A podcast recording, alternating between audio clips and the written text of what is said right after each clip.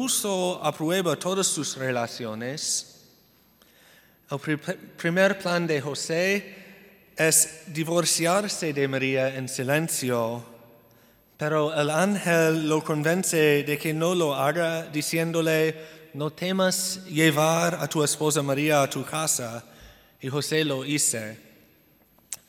Ahora aquí están felizmente casados en Nazaret, definitivamente ya no están en el plan A ni en el plan B, probablemente hayan llegado al plan D. ¿Y qué sucede? Se promulgó un edicto de César Augusto que ordenaba un censo de todo el imperio. Entonces, Belén era una ciudad pequeña y David tenía muchos descendientes, la mayoría de los cuales vivían en otro lugar, pero que tenían andar a Belén para el censo. La infraestructura de Belén no podía soportar un censo. Hoy nos preocupa lo frágil que es nuestra infraestructura. María y José lo vivieron. Las fuerzas geopolíticas más allá de su control trastornan sus vidas.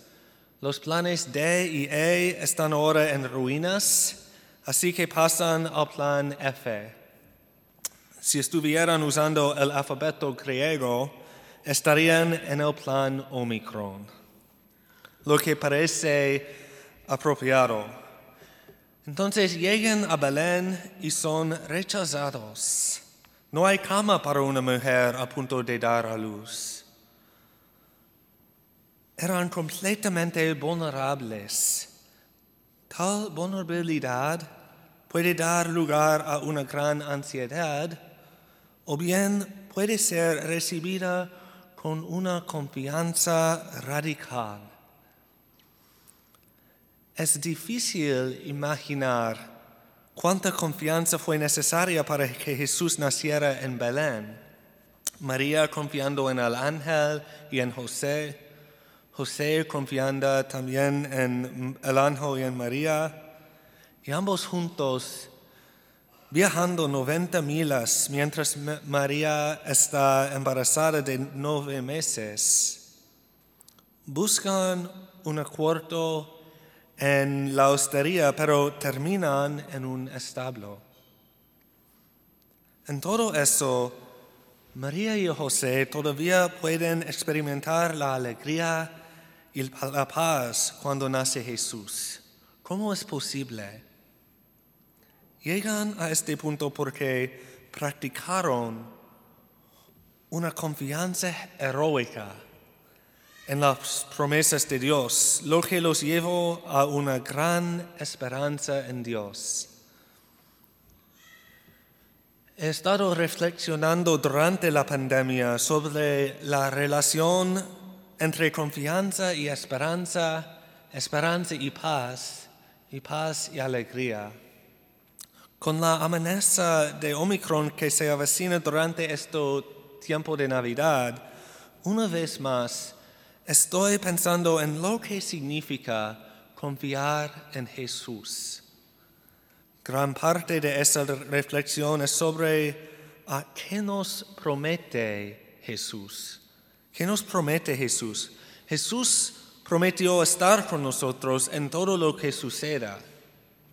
Sufrir con nosotros cuando sufrimos, alegrarse con nosotros cuando nos alegramos, pero nunca nunca prometió que sentiríamos su presencia, solo que estaría presente, incluso si no lo sentimos como nos gustaría.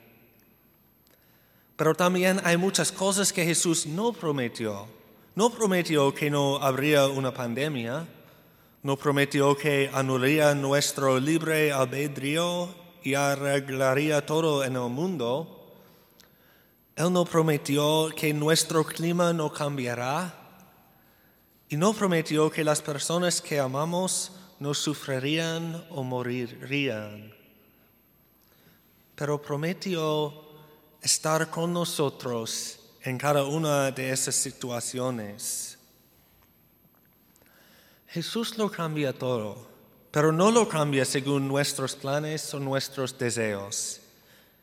Se necesita mucha confianza para creer que Jesús está presente con nosotros, especialmente cuando no lo sentimos. Pero Él prometió, yo estaré contigo siempre, y Él es fiel a esa promesa. Se necesita mucha confianza para creer que Jesús sacará el bien de algunas de las circunstancias en las que vivimos particularmente con Omicron en el horizonte, sabiendo que se avecina más dificultades y sufrimiento. Y sin embargo, Él prometió que a los que aman a Dios, todas las cosas ayudan a bien. Confiar que Jesús hará cosas que Él nunca prometió hacer nos deja desilusionados y con dudas, porque Jesús probablemente no hará lo que nunca prometió hacer. Por otro lado, confiar en que Jesús hará lo que prometió siempre trae la esperanza, paz y alegría.